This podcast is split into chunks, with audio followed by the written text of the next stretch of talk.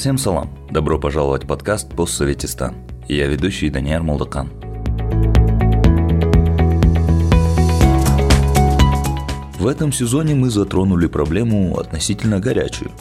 Большинство и меньшинство – это не только о тех сообществах, которые действительно находятся в количественном меньшинстве, как ЛГБТИ или люди с инвалидностью.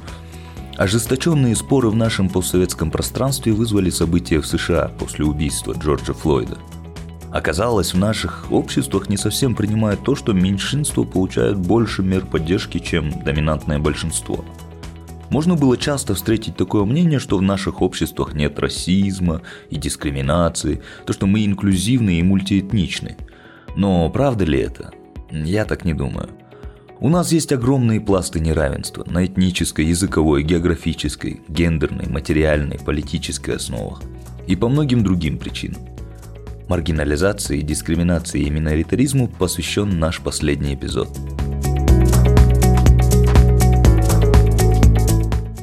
Эпизод 3.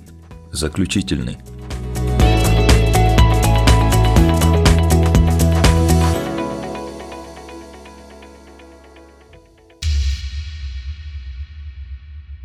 И у нас в гостях Стив Сверлов, профессор практики прав человека в Университете Южной Калифорнии, юрист по правам человека, в прошлом директор Института по правам человека Human Rights Watch в бишкекском филиале, если это можно так выразиться. Стив, скажите здравствуйте, во-первых, и скажите, я вас правильно представил? Да, здравствуйте, добрый день. Да, правильно представили, спасибо. Для меня большая честь быть здесь с вами. Стив, вы по роду деятельности занимаетесь целым спектром прав человека и их ситуации в Центральной Азии. А вот нас интересует один особенный аспект – это маргинализация и дискриминация. Как легко оказаться в меньшинстве и чем это грозит?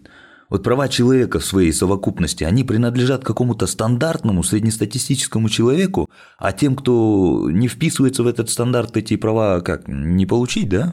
Да, это очень, опять-таки, очень основной и важный вопрос, который стоит в основе создания всей системы по защите прав человека, потому что если вначале мы говорили о том, что про универсальность прав человека, то есть нужно всегда начать с того, что права человека универсальны, то есть вне зависимости от расы, от кожи, от цвета, от гендера, от секса, от сексуальной ориентации, от религии, каждый Каждый человек имеет право на фундаментальный, на свою идентичность, на образование, на здравоохранение, на еду, на жизнь, на основные права, на, на свободу слова.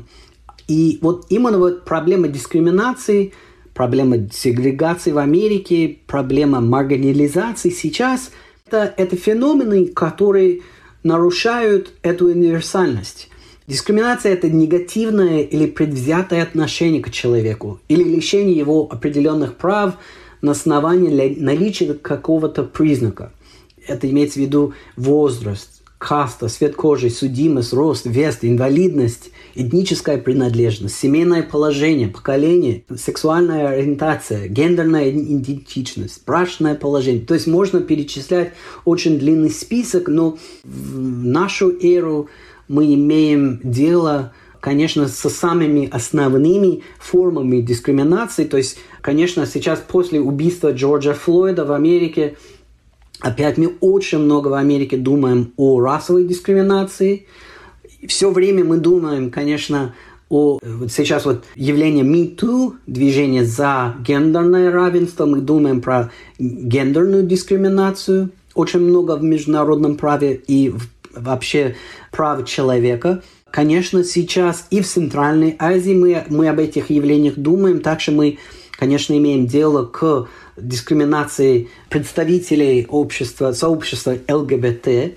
И, наверное, очень интересное явление с точки зрения развития международного права и движения за права человека – это самый новый договор правозащитный, который был подписан Э, многими государствами. Это относительно новое, я имею в виду договор и конвенция по правам человека, которая защищает лиц с инвалидностью от дискриминации. То есть, конечно, это область, где почва постоянно меняется, где очень много развивается, но самое основное, вы спросили, почему это важно искоренить, да, потому что мы знаем на уровне, конечно, многих исследований и просто наших чувств. Конечно, каждый человек знает, что дискриминация – это лишает его или ее возможность реализоваться полностью, быть полным, полноценным человеком, достигать своих жизненных целей, жить, где она или он хочет жить, делать то, что он или она хочет и, и, и должен сделать, достигать. То есть дискриминация это нам мешает очень-очень сильно развиваться как человечество, как общество, это, это является тормозом, который мешает развитию в, в разных и во многих, конечно, отношениях, но и также это является тоже очень, как мы говорили в начале, Холокост, уничтожение целых групп, геноциды, они начинаются от дискриминации, они начинаются от искаженных представлений этих различий. То есть, когда акцент делается на этих различиях, на разнице между группами, когда мы акцентируем искусственно, искусственно, повторяю, внимание на различиях между человеческими группами, мы сами создаем конфликт, где его не должно быть. Когда на самом деле мы знаем, что чем дольше мы, как люди, начинаем изучать друг друга, и воспринимать идентичность во всей его красе, во всем его красивом разнообразии, когда мы э, учимся воспринимать друг друга с пониманием, с толерантностью, мы видим, что мы можем достичь и как э, индивидуальные личности, и как группы намного больше. Это, это доказано многими, многими примерами в человеческой истории.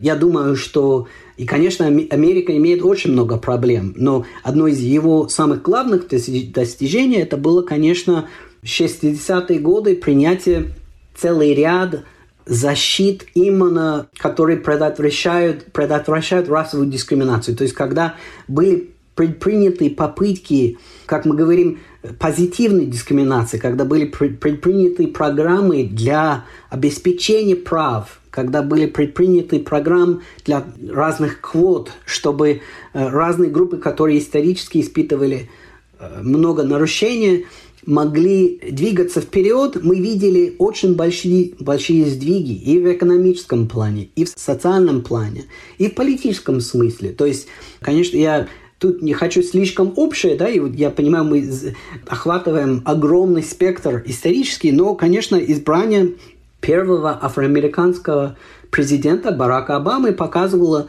э, на настоящий прогресс, да, который был достигнут за определенный период в Америке. Это, конечно, потому что наше общество боролось, имело дело, имело дискуссию о расовой дискриминации, о наследии расовой дискриминации, о рабстве и какой вред, какое уничтожение это принесло американскому обществу. Я думаю, что вот именно в тот период много было сдвигов вперед. Но, может, я на этом пока остановлюсь. А вообще, как в целом обстоят дела с правами человека в Центральной Азии? Плачевно. Много-много проблем. Конечно, был достигнут определенный прогресс по некоторым вопросам, очень важным, ключевым, и это благодаря усилиям гражданского общества и Почему мне так нравится именно работать в этой области? Потому что я имею честь работать наряду в борьбе за права человека с прекрасными активистами гражданского общества в Центральной Азии. Это а, представители ННО, это журналисты, это эксперты по свободе религии, по свободе разных групп. Но сейчас, конечно, период очень-очень непростой, потому что мы видим, что на фоне авторитаризма, который уже долго существует, мы видим и добавок популизм и другие явления. И, конечно, вот COVID и все эти очень сложные моменты, связанные с защитой населения в этих условиях. И, конечно, если Кыргызстан был, как было принято долго говорить, хотя многие не соглашались с этим термином «островок демократии», конечно, это во многом менялось, и, конечно, с опасением я находился и базировался в Кыргызстане практически почти 6 лет как представитель Human Rights Watch, где, конечно, мы и ощущали плюсы киргизской демократии по сравнению с другими государствами, где, конечно, мы не могли бы вести свою деятельность, скажем, в Туркменистане или в, э, даже в Казахстане. Но, конечно, с приходом нового президента прошлого октября в прошлом году мы видим новую конституцию, которая несет риски для свободы слова. Мы видим возвращение так называемых традиционных ценностей во многих дискуссиях, где должны присутствовать права человека. Сейчас присутствует очень такой общий, общая дискуссия о традициях, как будто, как будто права человека покушают или угрожают традициям, или как будто правозащитники или гражданское общество не уважают или не понимают или не учитывает традиции Национальную идентичность, да? Национальную идентичность. Конечно, давно эти, э, эти дискуссии эксплуатируются российскими СМИ, но теперь мы видим, особо быстро это все меняется. Мы, мы видели новые законы, совершенно недавно принятые в Кыргызстане, которые угрожают свободе слова, которые осложняют, я начинаю просто с Кыргызстана, а, осложняют работу ННО, и это, конечно, вот на них сидит, опять-таки, как мы говорили, вся система защиты прав человека. Если ННО не могут себя чувствовать хорошо, функционировать в нормальных условиях, где не, не каждый день да, они должны отчитываться или подвергаться каким-то непонятным проверкам налогового комитета, или какого-то реестра. Если этих условий не будет, тогда как мы будем защищать другие права, да, вот, например, права верующих или э, женщин. То есть ННО и журналисты, конечно, вот мы всегда обычно начинаем с свободы слова, ассамблеи, ассоциаций, выражения, потому что на них держатся все другие права. И если взять Центральную Азию в этом контексте, действительно очень-очень много проблем. Конечно, в Казахстане уже 2-3 года мы видели реакцию центральных властей на протесты, на очень жестокие, жестокая реакция на желание протестующих, митингующих демократическим образом иметь дискуссию о свободе своей страны. Мы видим очень жестокую, жестокое подавление и репрессии в отношении политической оппозиции, бесконечные проверки журналистских организаций, закрытие многих журналистских изданий. То есть в Казахстане действительно, хотя пиар а, работает лучше, хотя лоббирование в Вашингтоне и в Брюсселе работает более эффективно, все равно мы знаем реалии, мы знаем, что свобода слова на самом деле под постоянной атакой. Конечно, за последние 10 лет культ личности растет очень заметно. Это чувствуется, и все мои коллеги в Казахстане постоянно отмечают давление на гражданское общество. Если взять, конечно, Туркменистан и Таджикистан, ситуация очень плачевная. Давайте начнем с Таджикистана. В Таджикистане, о котором мы, наверное, меньше всего говорим, мы знаем, что теперь может больше тысячи, но хотя бы сотни политзаключенных в тюрьмах. Это религиозные заключенные и политические заключенные ситуация где-то последние шесть лет очень сильно ухудшилась, когда власти решили избавиться от политической оппозиции полностью, когда объявили оппозиционную партию по имени партии исламского возрождения Таджикистана объявили экстремистской и террористической партией. С этого момента, то есть с 2015 года, начались очень сильные репрессии по отношению политической оппозиции, оппозиционеров, начали убегать, избежали страны э, многочисленные активисты гражданского общества. И, как я сказал, мы начали видеть новый поток в тюрьмы политических оппонентов, критиков власти. Религиозная свобода там подавляется очень сильно. Цензура, атаки на СМИ также мы видим очень часто в Таджикистане. И вообще полная цензура и культ личности. А если в Туркменистане, мы, э, нам очень известно, что это страна, которая ни одного случая ковида, например, не признала. За, почти за два года до сих пор э, президент страны, который все держит в своей, в своих руках, отказывается даже признавать наличие этого феномена, э, этой болезни среди населения, хотя очень многие уже умирали. Самая жестокая система репрессий там существует. Это одна из самых закрытых стран всего света, как наряду с Северной Кореей. Есть целая кампания правозащитников, это называется «докажите, что они живы», «докажите, что, что они есть». Что я имею в виду? Очень давно есть кампания правозащитная заставить власти Туркменистана, заставить Ашкабад признать то, что там есть сотни политзаключенных, которых родным не показывали и не давали общаться с ними уже в течение ну, почти 20 лет. То есть мы не знаем, живые или мертвые целая группа людей. То есть это если в других странах мы знаем о существовании политзаключенных, и они находятся в плохих условиях или подвергаются пыткам, в Туркменистане мы даже не знаем, живые или нет эти люди. То есть это еще отражает, насколько плачевно, насколько плохо обстоят дела с правами человека, когда э, то, что ты хочешь, это просто признание того, что человек есть в тюрьме. Не то, что он должен выйти, да, просто э, хочешь знания, хочешь контакт, хочешь знать, где он находится. Это относится к где-то к 100 или, может быть, чуть больше политзаключенным в Туркменистане. В Туркменистане мы видели тоже очень интересную, я должен сказать, я не знаю, как лучше это выразить, но экономическая ситуация там ухудшается, и на самом деле, э, если официальное население составляет 6 или больше 5 миллионов, наши источники говорят о том, что может быть даже меньше трех сейчас, или чуть больше двух миллионов людей остались в стране, потому что настолько плохая экономическая ситуация, что все хотят уехать. Ну и с большим трудом это делают. Это очень трудно делать, даже запрещают э, молодым людям выезжать.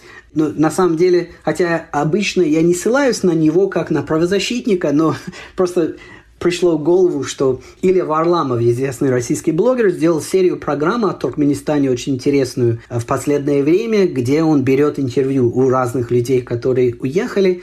Это очень свежая, свежая там информация.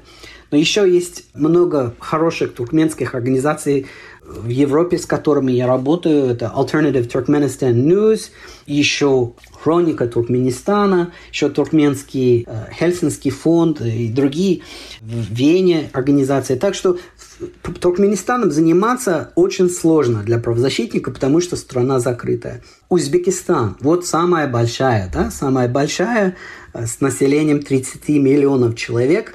Но эта ситуация интересная, потому что скончался последний диктатор в 16 году, Ислам Каримов, который правил страной очень жестоко в течение 27 лет.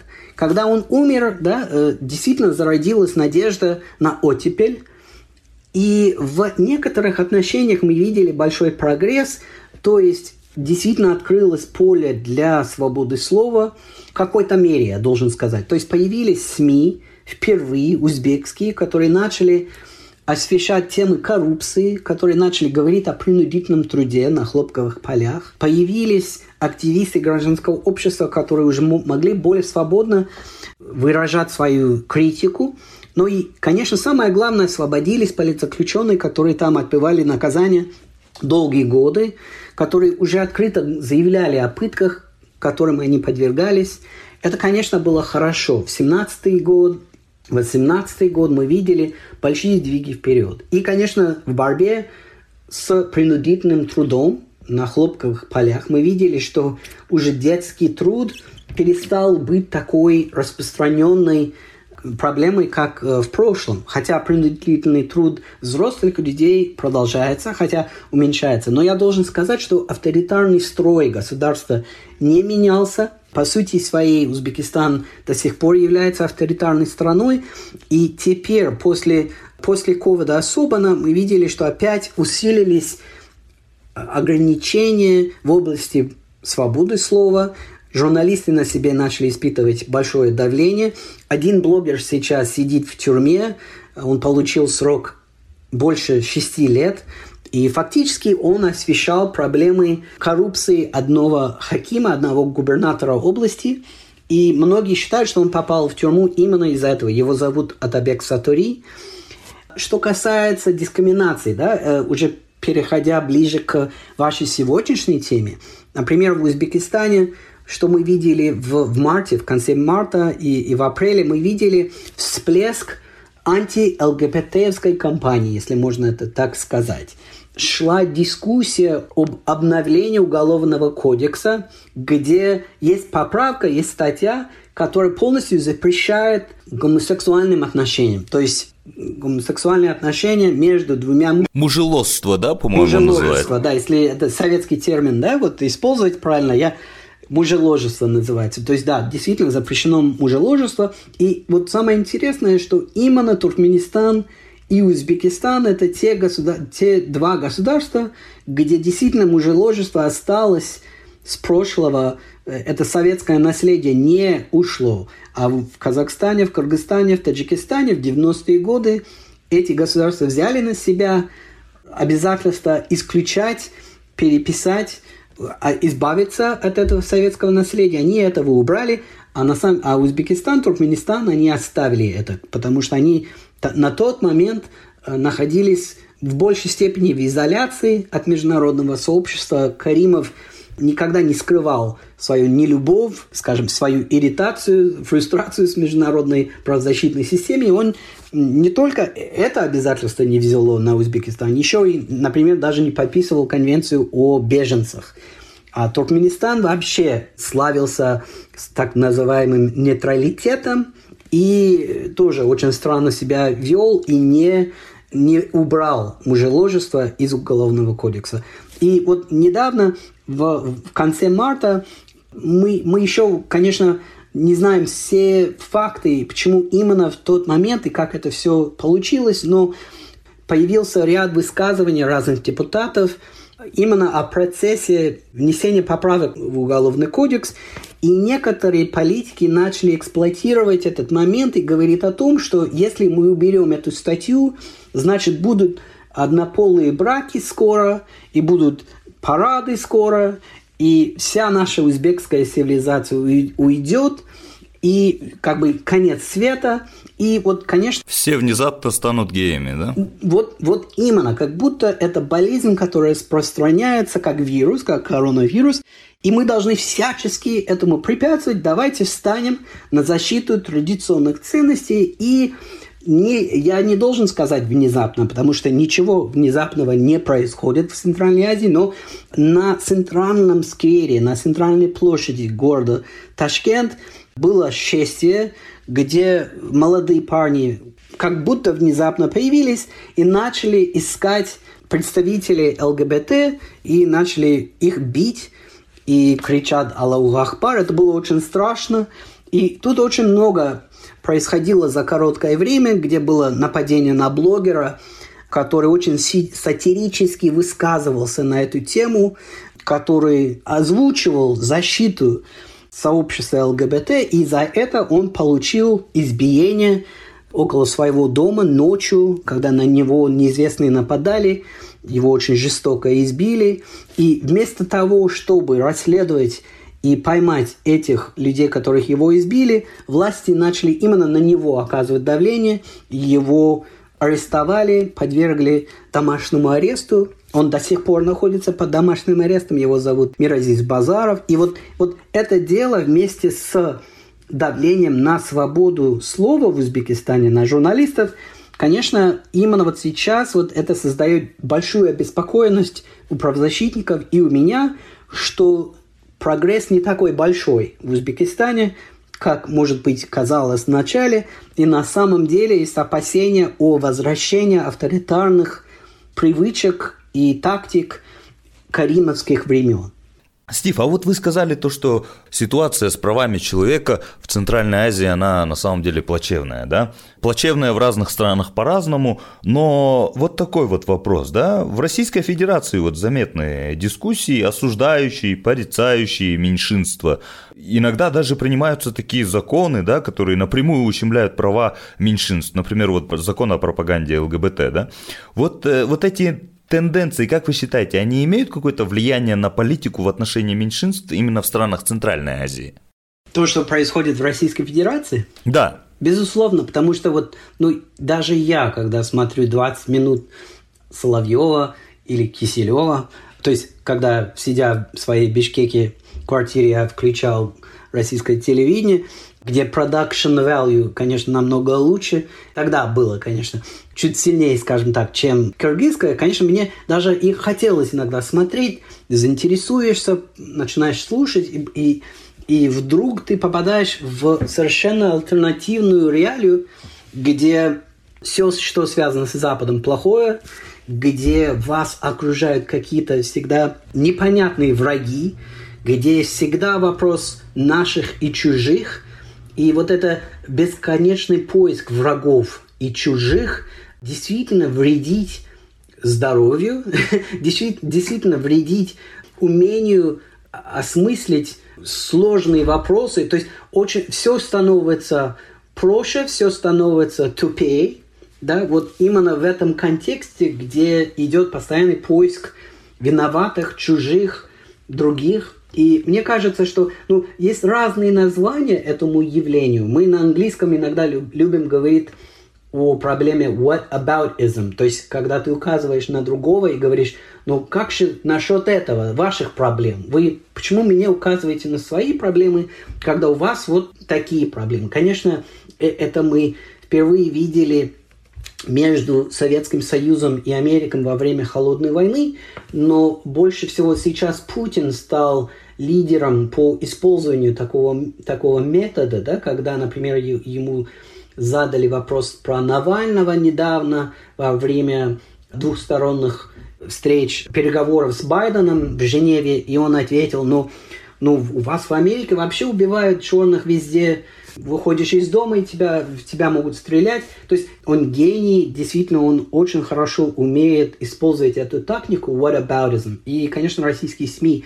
Ну, и именно насчет меньшинств интересно наблюдать за тем, как это все менялось. Антиамериканизм плавно перешел в антизападные явления – и вот больше и больше за последние 10 лет мы наблюдаем за тенденцию, где именно представители ЛГБТ расцениваются, рассматриваются как какие-то агенты западного влияния, носители какого-то вируса.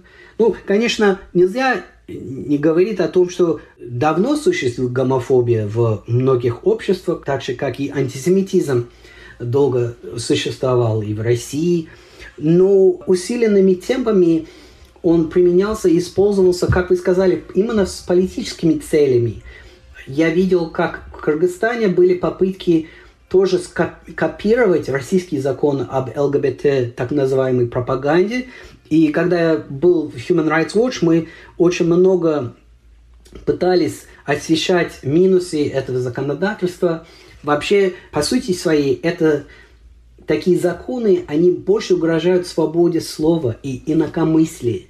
И они лишают, конечно, людей права на обсуждение. И вообще вот слово пропаганда всегда очень опасное, потому что для, для вас пропаганда это одно, для меня это другое, и чаще всего мы имеем дело со свободой слова. И любые ограничения, которые мы вносим вокруг свободы выражения, они угрожают нам всем, потому что завтра мы можем запрещать другую тему, еще другую тему. И мы видим, как вот поиск врагов в России действительно стал хуже и хуже и хуже. Сейчас, наверное, пожалуй, самый худший момент для прав человека в России за последние 30 лет, да, если можно так сказать, это очень плачевно. Целый исход гражданских организаций, закрытие разных изданий, уже тоже название иностранных агентов, нежелательных организаций. Этот список становится длиннее с каждым днем. И это очень опасный момент. И я думаю, это во вред действительно российского общества. И для Кыргызстана, и для Центральной Азии это очень плохо, если мы увидим такие законы, которые ограничивают уже нашу возможность обсуждать сложные темы. Потому что на самом деле – я удивляюсь, как политики любят спекулировать на этих темах и говорить, как я сказал, о, о конце света, когда они обсуждают ЛГБТ или не только. То есть, например, тоже тему яговистов, мормонов и других религиозных меньшинств.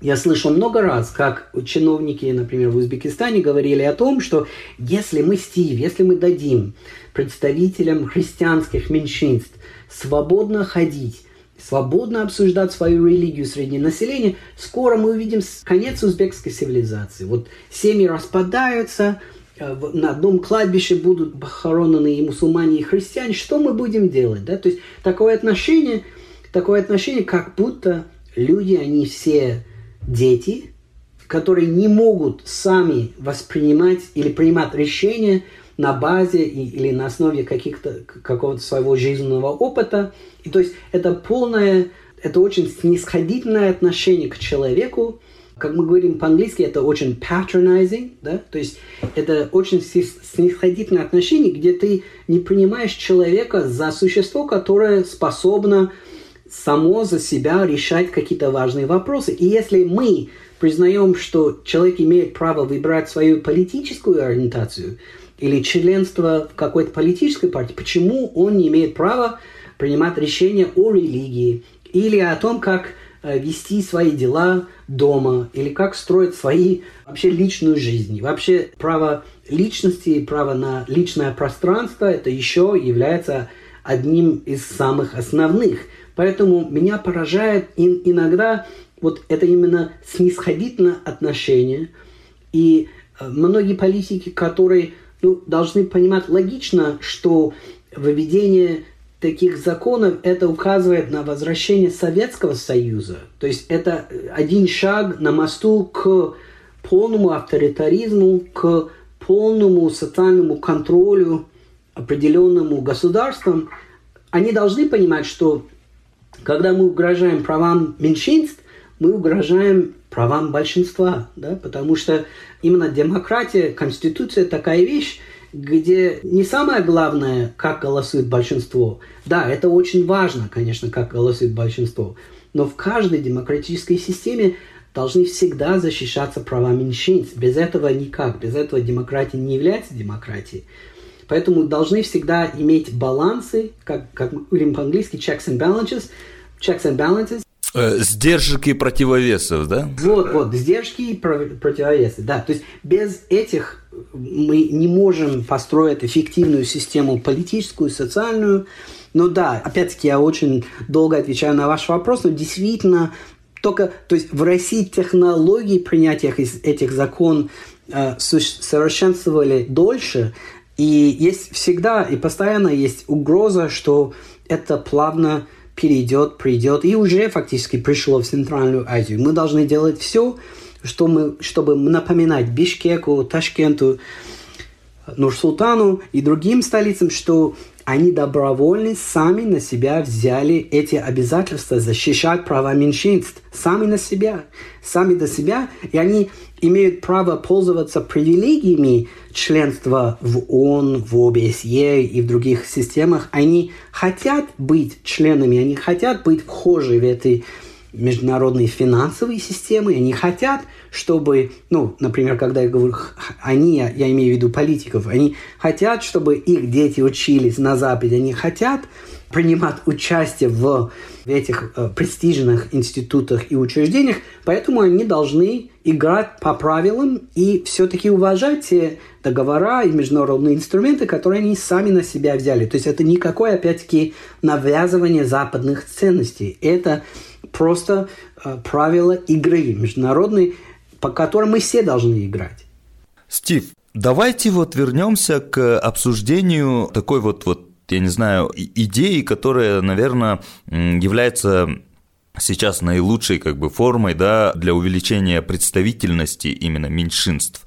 И, идеи миноритаризма, да, или э, вы уже упоминали, да, про это, вот, вот когда это вот называется позитивная дискриминация, да, вы не могли бы вот рассказать, да, как это работает и почему это важно делать? Ну, я возьму американскую практику, начиная в 60-е годы, когда уже открылись широкие дискуссии о исторических несправедливостях в американской истории и вообще, а, ну, если вспомнить, только в 1965 году афроамериканцы, например, получили доступ к праву на голос, на голосование благодаря усилиям Мартина Лютера Кинга.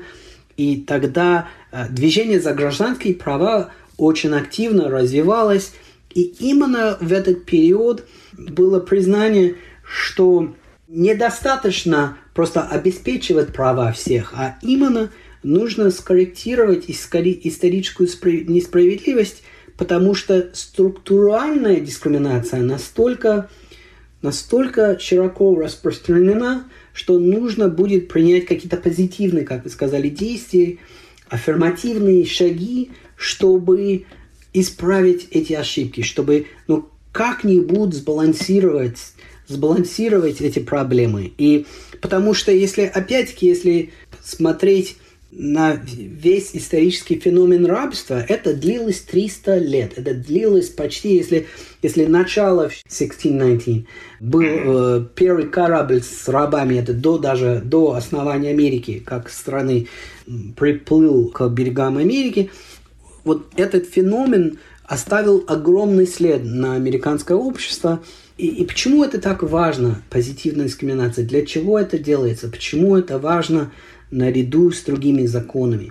Ну, потому что если я сижу в... Я, например, а, я профессор, но я вспоминаю, когда я был студент, если я сижу в классе, где только белые лица, где только одна группа представлена, я тогда на самом деле теряю очень многого. Я вообще не вижу полностью то есть, во-первых, не отражается мое общество в этом классе, и я не получаю полноценное образование, я не получаю доступ к разным взглядам, к разнообразию нашей американской мысли, вообще к реалиям нашей страны. Если я этого не вижу, не слышу, не общаюсь с другими, тогда я, как представитель белой расы, я сам представитель белых, но я еще еврей, то есть можно сказать, что я еще и представитель одного меньшинства, я тогда выхожу, оканчиваю школу без понятия богатства нашего общества, без понятия все красы и всех проблем, и, и не понимая все проблемы, взгляды,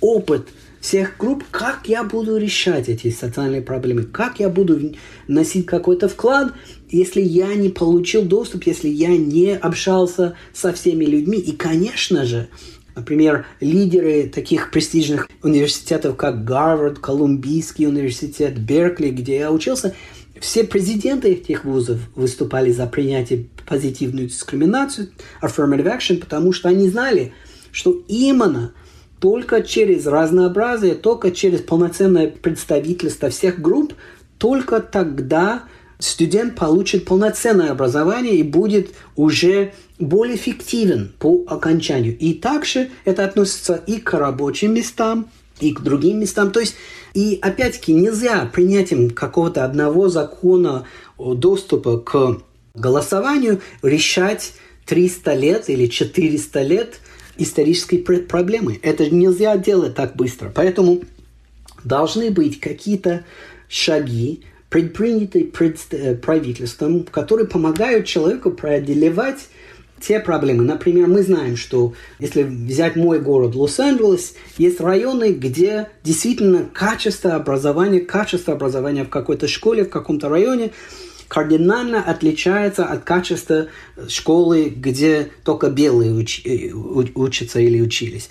И вот с учетом этих разниц, с учетом этих, этого разнообразия, потом э, колледжи, университеты, они имеют право просто это учитывать. То есть, и это, конечно, я должен отмечать, должен напомнить здесь, что ни в какой мере пассивная дискриминация не лишает или не освобождает студента от того, что он или она долж, должен или должна хорошо учиться или получать э, хорошие отметки. На самом-то деле обычно те студенты, которые потом попадают, я имею в виду школьники, которые попадают в университеты, они самые лучшие из своих вузов, своих школ, и все равно, может быть, получают какую-то помощь, чтобы попадать на эти места. Это очень важно, и, и, и главное, это ничего не отнимает у представителей большинства. Это наоборот, это обогащает их опыт. И это очень важно. Мы видим также, что, например, как может полицейский участок а, как может э, вообще полиция лучше себя вести, если там только представители одной расы. Этого, это нельзя не, не видеть, не, не чувствовать что, конечно, должны быть представители этнических меньшинств, не только афроамериканцы, но и латинос, и азиаты, но и также речь идет тут тоже о гендере, о женщинах. То есть есть много учреждений, много институтов нашего общества, где женщины не имели доступ, где представители этнических меньшинств не имели доступ. И вот эту проблему мы пытались решать с помощью позитивной дискриминации. Но, к сожалению, последние 20 лет более консерваторский или консервативный Верховный суд в Америке постепенно уменьшает влияние этих программ и пытается, можно сказать, то есть республиканское большинство на этом Верховном суде пытается убирать и уменьшать влияние этих программ, и, и идет большая борьба политическая между демократами и республиканцами о судьбе таких программ. Но я как правозащитник выступаю очень ярко за а, продолжение этих программ, потому что я знаю, например, опять-таки я возьму свой штат – Э, Калифорния, 90-е годы, э, до того, как был принят закон о запрете позитивной дискриминации, был значительный процент афроамериканских студентов, которые учились в, в моем университете, университет Калифорнии, а после принятия закона, который запрещал таким программам, они исчезли. Большой-большой процент студентов просто-напросто исчезли без существования этих программ. И опять-таки я думаю, что опыт образования, опыт работы, э, действия, поведение полиции на значительно хуже, если будут представлены только одни группы. А эта практика, по-моему, тоже относится к Центральной Азии, да, потому что мы видим историческое наследие институционной или структурной дискриминации в обществе. То есть меньшинство очень... Слабо представлено меньшинство. Слабо представлены, хотя, конечно, советский пример, он, конечно, другой, и мы знаем, что Ленин и Сталин, они, они по-своему пытались строить общество и, и использовать момент меньшинств, и использовать этнические факторы, национальный фактор, чтобы построить Советский Союз. И, конечно, с учетом этого они создавали систему, которую мы знаем по советских границ, но все равно существовала практика дискриминации этнической. Например, мы знаем про пятую графу в паспорте. Если твоя национальность была еврейская, было намного труднее поступать в, определю, в определенные вузы, особенно в Украине, в Беларуси, в Молдове и в России, где были большие сконцентрированные группы евреев в тот момент. Но и также это относится к проблемам других меньшинств. Например, мы очень мало слышим о существовании таджиков в Узбекистане. Это потому, что Ислам Каримов пытался всячески подавлять этот вопрос, не открывать его для обсуждения, и поэтому мы очень мало имеем качественных исследований о жизни, о проблемах, о языковой дискриминации, например, по отношению к этой группе в Узбекистане. А, конечно, очень хорошо известны проблемы в Кыргызстане с этим на юге страны. Ну и также в этом году мы видели э, на юге Казахстана по отношению к Дунганам в прошлом или позапрошлом году и другие большие групповые нападения на представителей этнических меньшинств. А, если вспомнить турок-месситинцев – это еще одна группа. Очень-очень много проблем с этническими дискриминацией, с этнической дискриминацией. И я думаю, что э, было бы очень ценно, особенно сейчас, учитывая изменения в Америке и все, это обсуждение, все эти обсуждения расовой дискриминации после смерти или убийства Джорджа Флойда, очень было бы плодотворно, интересно и полезно обмениваться опытом, и чтобы правозащитники Центральной Азии, активисты, политики могли немного бы взять эти примеры позитивной дискриминации и также применять, где уместно, к этим обществам. И вообще слово меньшинство или э, слово большинство – это такое, знаете, абстрактное, наверное, явление, да, нету никакого большинства и нету никакого меньшинства, да. Ну, ну как можно женщин назвать меньшинством? Это, это все такие условные понятийные понятия, которые на самом-то деле не имеют такой вот э, какой-то вот серьезной такой подоплеки, да. И на самом-то деле мы все должны быть равны. Правильно я говорю?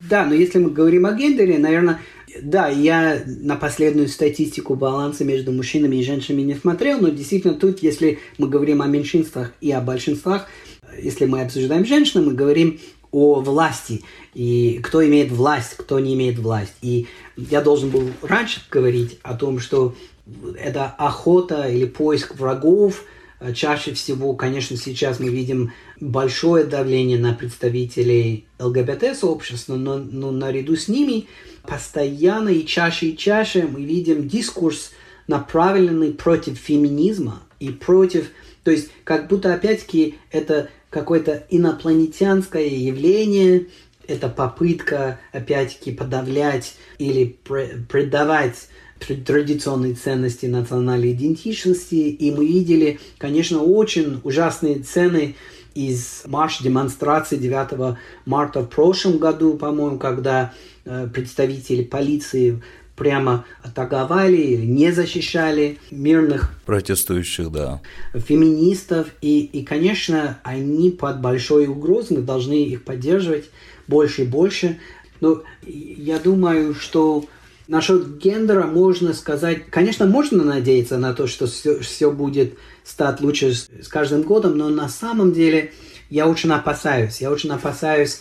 Это не только исламизацию, это не только рост традиционных ценностей, но это, это опять-таки популизм и авторитаризм в этих обществах, в этих правительствах Центральной Азии, которые не способствуют э, укреплению гражданского общества, а наоборот, наоборот, это, как вы говорили сейчас, искаженное представление демократии, что, что как будто демократия это имеется в виду, что большинство может делать так, как оно хочет, как оно считает нужным. Если это бить женщин или бить тех или других, это их право. Нет на самом деле. Демократия о том, чтобы универсальные ценности прав человека, о которых мы говорили, были защищены, где и учитывались и международные стандарты вместе с национальными, качественными национальными традициями. Ведь только так мы можем видеть полноценную защиту, полноценную жизнь для всех людей. Потому что, как вы сказали, мы все разные. И мы никогда не будем все похожи друг на друга, поэтому должна быть какая-то нейтральная система. Какая... Поэтому мне нравится международное право. Поэтому мне нравится, поэтому я тянусь к э, защите прав человека, потому что вот там существует, хотя оно несовершенное и много, конечно, проблем. И, как мы говорили в начале, отсутствует четкой системы имплементации международного права. Но все равно, все равно оно существует для защиты всех нас – это вне зависимости от религии, от языка, от, от сексуальной ориентации, это существует чисто для того, чтобы нас всех защищать, обеспечивать наши права. Поэтому мы должны, мне кажется, как говорится, снизить температуру и создавать настоящий диалог, где мы сможем продвигать, выдвигать а, и защищать концепции прав человека, и защищать друг друга.